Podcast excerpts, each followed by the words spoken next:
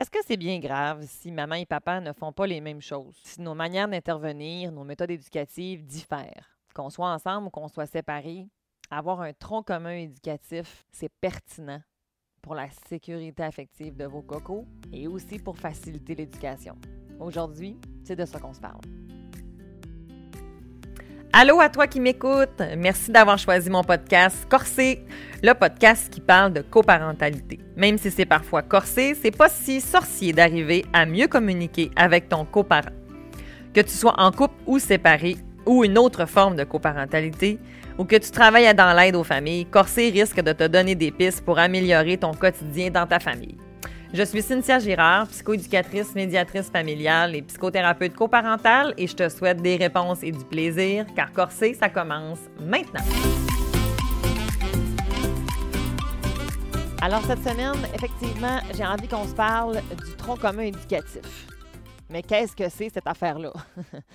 en fait, c'est euh, de vouloir trouver un terrain d'entente en ce que maman et papa puissent agir le plus possible de manière similaire ce serait un peu utopique de penser qu'on peut être pareil tout le temps, maman et papa. je ne le sais pas pour vous, là, mais mettons, juste des fois, comme parents nous-mêmes, mettons comme moi comme maman, j'essaie d'être le plus souvent, le plus cohérente possible, puis que mes règles, puis que ce qu'on a mis en place, j'agisse de la même manière, mais même moi, parfois, il m'arrive d'en échapper.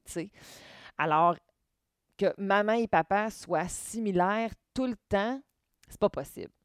On vient euh, de familles différentes souvent, euh, ou si on a eu des éducations similaires, ben, on a quand même un tempérament où on va avoir des fois des, valeurs similaires, mais on va avoir des façons d'interpréter ou de voir les situations des fois différemment parce qu'on n'a pas les mêmes enjeux non plus euh, au niveau personnel. Fait que des fois, la perception d'une situation peut être différente. Alors, ce qu'on veut essayer de faire, en fait, c'est d'avoir des méthodes éducatives similaires. On veut essayer que nos règles, nos interventions, notre routine, les conséquences, la gestion des écrans, bref, tout ce qu'on a autour de l'éducation des enfants puisse être le plus similaire possible. C'est ça un tronc commun éducatif. Puis pourquoi euh, tronc commun éducatif, ça vient de où ça? En fait, euh, j'avais bien aimé euh, dans les parcours universitaires qu'on fasse un programme dans une université ou dans l'autre bien souvent, en fait, on va avoir un tronc commun. On va avoir des, cours qui vont être similaires, euh, qu'on soit dans une université ou dans l'autre. Puis selon l'université, alors là, après ça, il va y avoir d'autres cours à côté qui vont être plus personnalisés, si on veut, en fonction de l'université.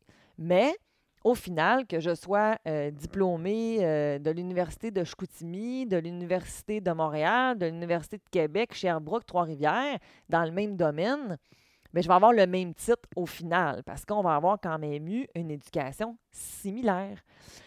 Autrement, ça sera un peu le bordel, tu sais. C'est de là que vient euh, l'expression le tronc commun éducatif. Donc, c'est qu'on veut avoir une manière de base similaire, mais autour de ça, ben on va avoir notre couleur. Fait que papa, il va avoir sa couleur, maman va avoir sa couleur, puis Maman avec la petite va avoir une couleur, puis maman avec petit garçon va avoir une couleur. Mais de façon générale, il n'y aura rien qui va être dénaturé. Ça va avoir quand même une similarité. Puis ça, bien, c'est pertinent puis c'est souhaitable pour faciliter l'éducation de nos enfants.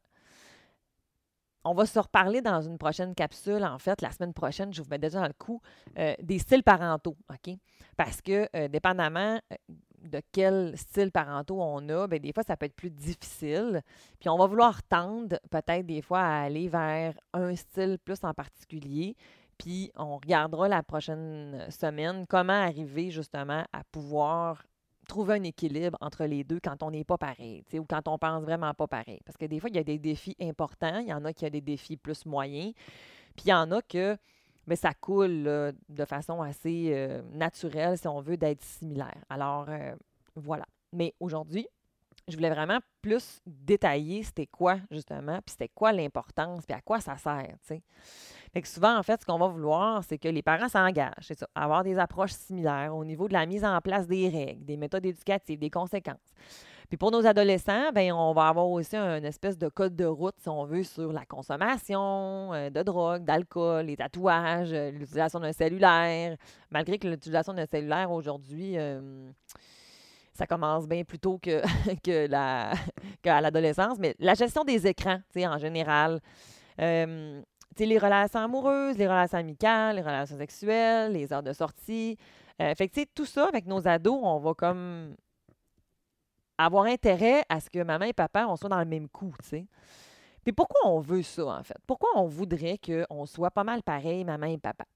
Bien, parce qu'on veut que notre enfant, il reste neutre face à ses parents. On veut pas, en fait, que, euh, si on est séparés, en plus, l'enjeu supplémentaire, c'est qu'on veut pas qu'il y ait comme un parent qui soit le, tu un bad cop puis un good cop. Je ne veux pas inciter mon enfant à choisir un des deux parents de par la manière dont il intervient auprès de moi. Sais, si j'ai un des parents qui, c'est tout le temps euh, euh, all-in, c'est le bonheur, c'est le party tout le temps, puis que l'autre, il est plus strict, il est rigide, bien, il y a une énorme différence entre les deux. Puis ça, bien, ça peut aussi inciter une, une sorte de conflit de loyauté parce que ben notre enfant, il va avoir peut-être le goût d'être dans lui où est-ce qu'il y a moins de contraintes, tu sais. Puis j'étais un peu en train d'inciter à choisir un camp. Puis ça, on veut jamais, OK, que notre enfant choisisse un camp entre ses parents. On voudrait que notre enfant, soit bien avec maman, puis qu'il soit bien avec maman. Ou qu'il soit bien avec papa, puis qu'il soit bien avec maman. C'est ce qu'on souhaite, dans le fond. Outre ça, ben, avoir un cadre similaire, ben, l'avantage que ça a, c'est de sécuriser votre enfant au niveau affectif. C'est extrêmement important, en fait, pour son développement. Quand les parents ont des méthodes éducatives ou ont des manières d'intervenir très différentes, mais les enfants, ça leur envoie des messages contradictoires. Je vais vous donner un exemple personnel. Moi, j'ai vécu dans une famille où est-ce que mes deux parents avaient deux styles parentaux extrêmement dichotomiques, donc très à l'opposé. Ma mère était euh, plutôt euh, laxiste. Ma mère est une grande anxieuse, puis ma mère, elle avait de la misère à mettre un cadre. Maman, elle avait, elle voulait pas, euh, elle aimait pas ça, là, euh, me mettre des conséquences. Puis si elle me disait qu'elle allait mettre une conséquence, ben la conséquence, elle n'arrivait jamais. Puis euh, elle avait tendance aussi à vouloir faire porter à mon père le fardeau. Là, là, moi, je suis dans la génération que je me suis souvent fait dire ben, quand ton père va arriver de travailler, là, tu vas voir. Puis quand mon père arrivait, il était comme, ben là, moi, je comprends pas trop ce qui se passe, tu sais. Mais là, vu que ma mère avait demandé d'intervenir, ben là, mon père, il venait me voir, il me chicanait, tu sais. Mais là, mettons que ça avait arrivé le matin, puis le soir, moi, j'étais comme, ben là, je me rappelle même plus pourquoi que c'est arrivé, tu sais. Fait que. Bref, euh, ça, c'était comme la manière que ma mère, elle avait. Puis de mon côté, du côté de mon père, ben c'était vraiment l'inverse. Mon père, il avait tendance à être très rigide quand il était plus jeune. Je vous dirais que depuis qu'il est grand-papa, il s'est beaucoup assagi. Mais euh, mon père a- est allé même à, utiliser certaines méthodes éducatives qu'on nomme comme déraisonnables c'est aujourd'hui. Bon, on va pas rentrer là-dedans, là, mais il y, a- y eu des, y a eu des interventions avec moi dans laquelle euh, ben, c'était pas, pas, pas adéquat, tu sais. Puis ça a fait en sorte que ben, j'avais l'impression que mon père était très rigide, qu'il était très sévère. Tu sais, mon père pouvait monter le ton, euh, il pouvait me prendre fortement puis m'amener dans un, dans un coin, tu sais. euh. Fait que, sais, ça, c'est... Fait que, tu sais, entre mes deux parents, il y avait vraiment une énorme, énorme, énorme, énorme, énorme et majeure gap. Fait que moi, ce que ça a fait, c'est que ben, j'avais de la difficulté à, comprendre c'était quoi la limite. J'avais de la difficulté à comprendre c'est quand est-ce que je m'arrête. Parce que quand j'étais avec papa, ben je m'arrête vite en cibole. Puis quand j'étais avec maman, ben je m'arrête jamais. Fait que dans les deux côtés, c'est insécurisant. Fait que, tu sais, euh, bon, en même temps, euh, mes parents avaient aussi plein de belles forces, là? Fait mais l'exemple que je vous donne là euh, nous permet de pouvoir voir, en fait, que comme enfant, ce que ça fait, c'est qu'on peut être mélangé. On ne sait pas sur quel pied danser. Euh, Puis il y a eu des fois où est-ce que, ben, c'est pas vrai, tu sais, tout le temps non plus, que le parent qui qui met pas de règles, c'est celui qu'on va nécessairement non plus préférer. Parce qu'il y a des moments où est-ce que avec ma mère, ce qui s'est passé, c'est que je l'ai cherché le cadre. Puis j'en avais besoin parce que c'est insécurisant de pas savoir où est-ce que tu t'enlignes. Puis que quand un parent te dit il va arriver telle affaire, puis que finalement ça n'arrive pas, mais ça peut générer de l'anxiété. Puis de l'autre côté, quand un parent est plus rigide ou plus sévère, euh, si je prends l'exemple de mon père, par exemple, ben, ce que ça donne, c'est que oui, il a des, il y a des limites, mais les limites sont très variables selon l'humeur.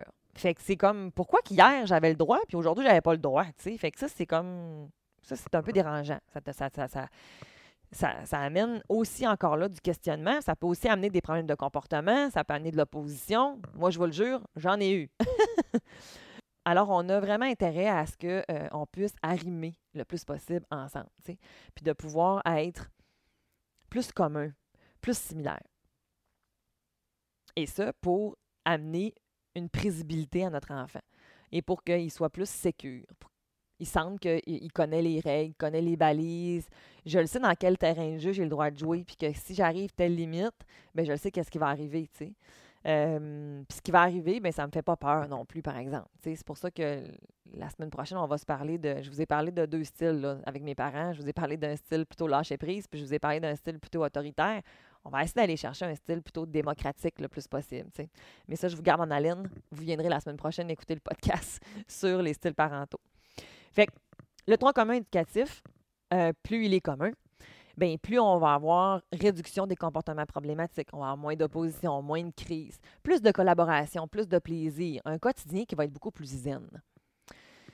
Fait que dans le meilleur des mondes, on installe cette structure-là de règles quand on est ensemble, quand on est en couple.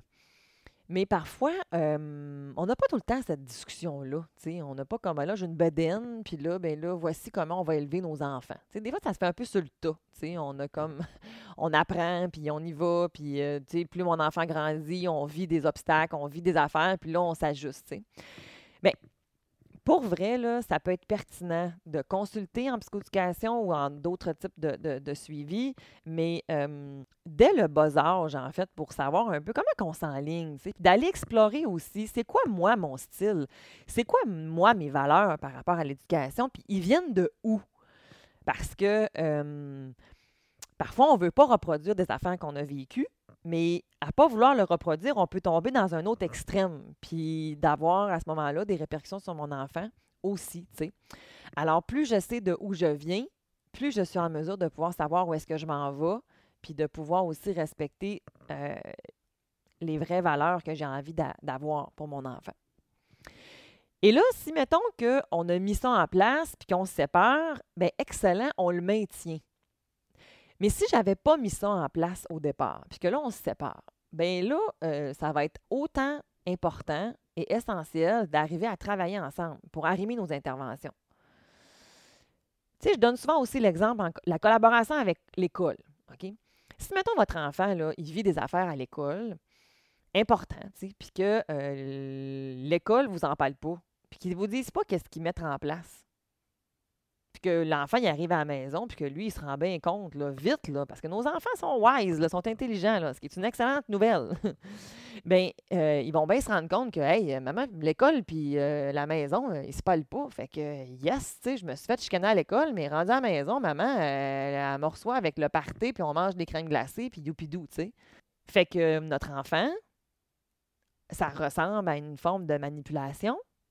Ben non, on n'est pas là-dedans on est plutôt dans ben mon enfant, il a un gain à gagner, puis il a compris parce qu'il y avait une incohérence puis une inconstance dans les deux milieux. Mais si mon enfant rapidement euh, se rend compte que, oups, ben là, l'école puis la maison, ils se parlent. Oups, ben là, j'ai intérêt à, être pareil, à avoir des comportements similaires d'une place à l'autre. Parce que je le sais que euh, ce monde-là, il se parle, fait que les gains secondaires, ils sont plus là. On n'est pas dans la même affaire au même titre que l'inverse. S'il se passe des affaires à la maison puis que l'école n'est pas dans le coup, mais c'est la même affaire. Par exemple, maman papa viennent de se séparer, puis à l'école, ils ne savent pas. Puis là, le petit coco, là, il bourdasse, euh, il, il, bourdasse, ça n'existe pas ce mot-là. Il, bardasse, euh, euh, il s'oppose plus, il pleure plus. Puis là, la professeure, elle met en place des affaires, puis tout ça, puis qu'elle n'est pas au courant, elle, de ce qui se passe à la maison. Bien, ça se peut que ça fasse une incohérence. Puis que l'intervention qu'on met en place, c'est pas qu'elle est grave, mais elle n'est pas adaptée aux besoins de mon enfant aux besoins de l'enfant. Alors, il est pertinent et important pour son meilleur développement et pour son meilleur intérêt, bien que l'école ait la maison se parlent. Alors, maman et papa, ben, c'est la même affaire. C'est la même, même affaire. Mais je n'oublie pas de ramener la nuance qu'on n'est pas obligé d'être pareil à 100% On veut être similaire, mon tronc commun, mon tronc commun. C'est vraiment ça. Alors, on a tout intérêt à aller dans le même sens parce que notre enfant va cesser certains comportements, justement, qui vont avoir été générés par cette dynamique-là, qui va avoir été créée par un manque de communication, un manque de cohérence. Euh, alors, euh, que maman et papa soient pareils, similaires, c'est une bonne chose pour notre enfant et qu'on essaie de trouver un équilibre dans, tout ça. Alors, euh, et au-delà de ça, ben, il ne faut pas oublier que mon enfant va être beaucoup moins insécurisé, moins déstabilisé, plus il va avoir des similitudes entre maman et papa. Maintenant, j'ai envie de vous donner quelques petits trucs de plus. En fait, si vous voulez aller télécharger dans le bas de la description là, euh, du podcast d'aujourd'hui, vous allez pouvoir aller voir en fait deux outils. Je vais vous en parler un petit peu plus, je vais vous donner les détails, euh, mais j'ai fait des petits outils que vous pourriez aller télécharger. Ils sont tout à fait gratuits là, en fait, là, qui vont faire un petit wrap-up. Je vais vous donner comme des pistes pour des règles efficaces. OK? Puis, les 7 C, de la discipline saine et fonctionnelle. Fait que je vais vous donner ces petites affaires-là. Puis euh, dans les liens, là, en fait, là, ben, vous allez pouvoir aller télécharger l'outil puis pouvoir l'avoir à la maison. Alors euh, voilà, je vous laisse avec la prochaine petite section. C'est quoi une règle efficace?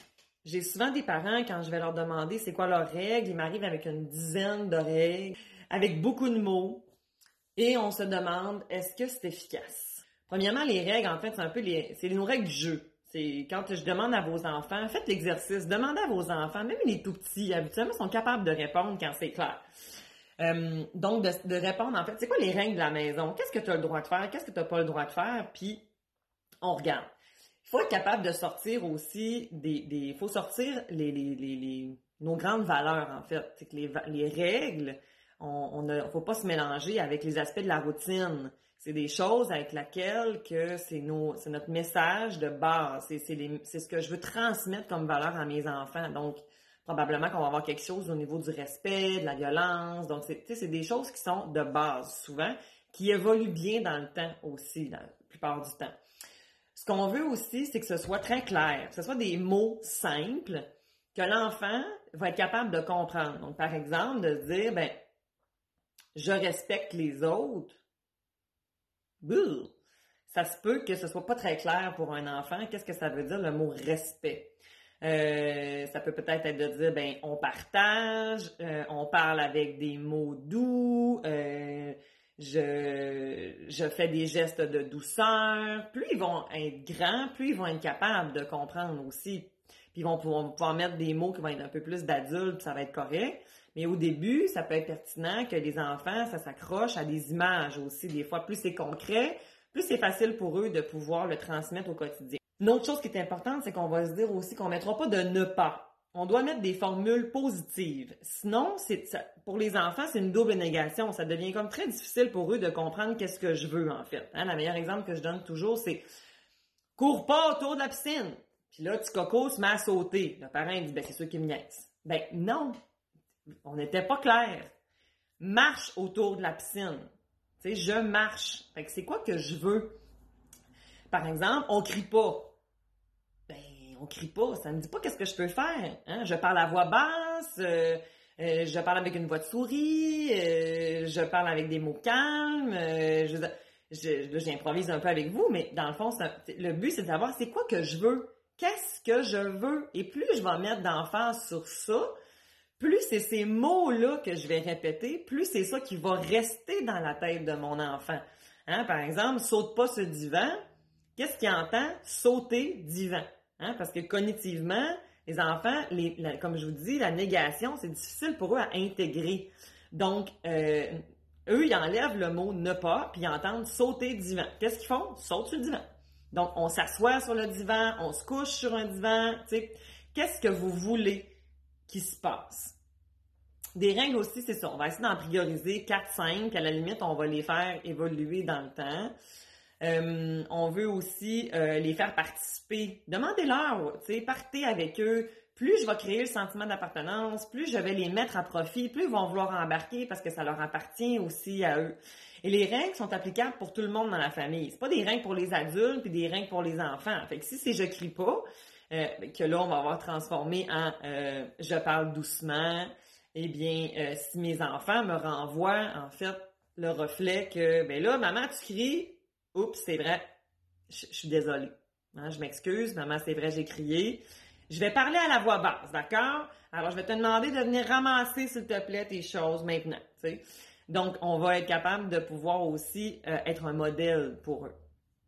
Donc, euh, voilà, j'avais le goût de vous parler un petit peu de ça aujourd'hui. Fait essayez d'appliquer tout ça avec euh, bienveillance, mais fermeté. À bientôt! Alors voilà, ça c'était mon premier outil sur les règles et maintenant on s'en va écouter celui sur les 7 C.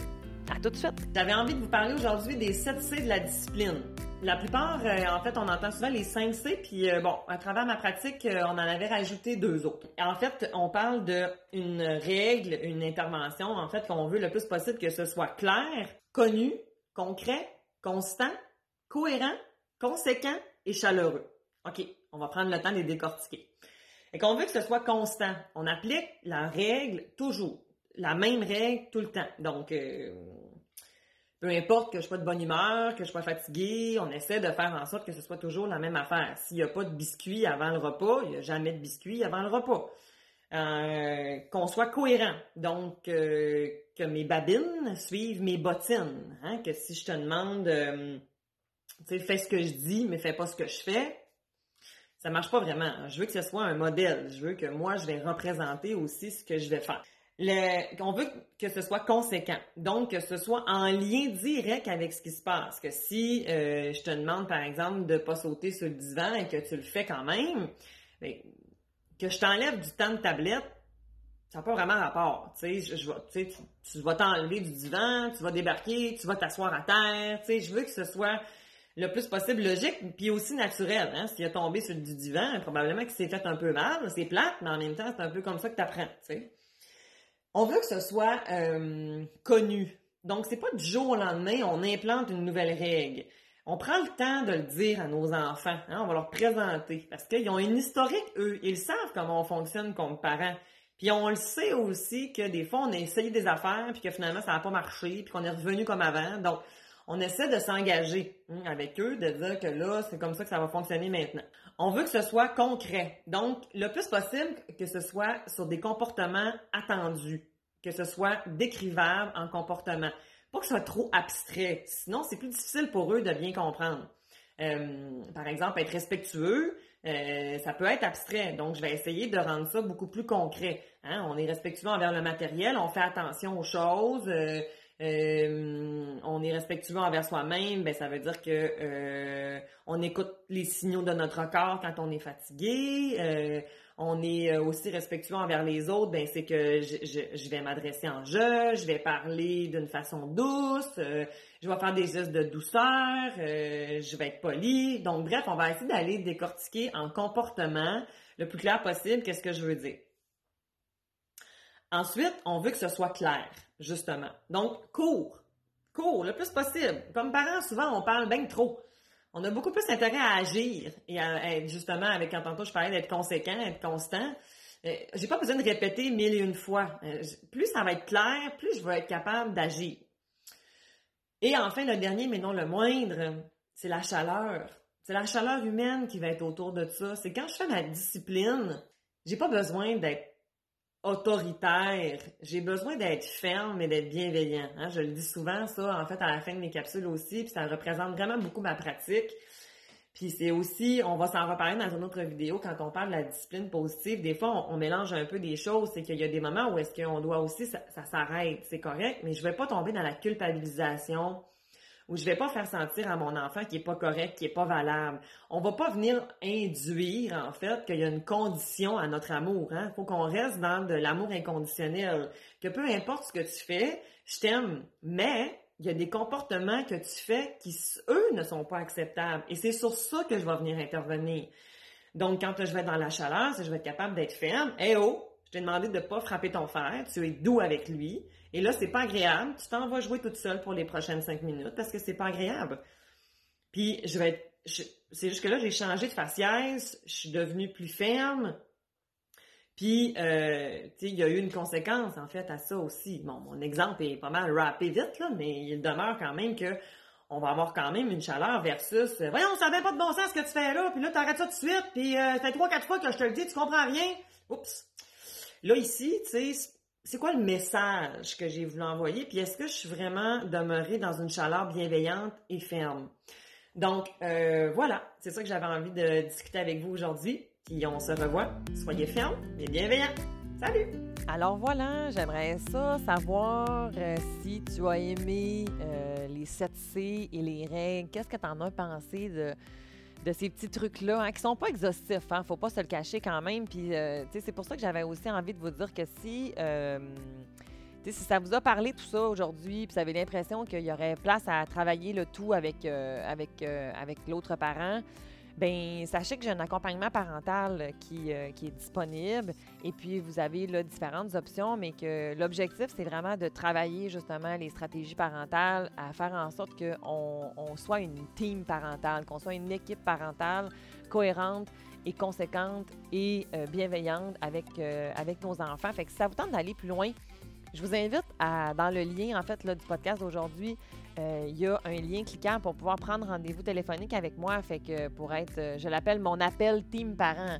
Si ça vous tente en fait là, de pouvoir voir euh, est-ce que ça pourrait répondre à mes besoins, est-ce que ça pourrait peut-être être pertinent? Fait que voilà, j'avais le goût de vous, de vous parler de ça parce que des fois, je sais que dans les podcasts, tu sais, puis je vous donne des petites affaires, mais tu sais, c'est jamais exhaustif, c'est des, des, petites briques, là, en fait, parce que, bien entendu, je peux pas parler toujours de, tout en long et en large. Fait que euh, voilà. Fait que ça vous tente, ça vous intéresse, vous pouvez aller voir un petit peu plus. J'ai mis plus de détails dans la description du podcast. Alors voilà, j'espère que ça a été pertinent pour vous et que euh, je vous invite à mettre un tronc éducatif euh, commun avec l'autre parent. Et ça, pour le meilleur intérêt de vos cocos. Bye bye, à bientôt.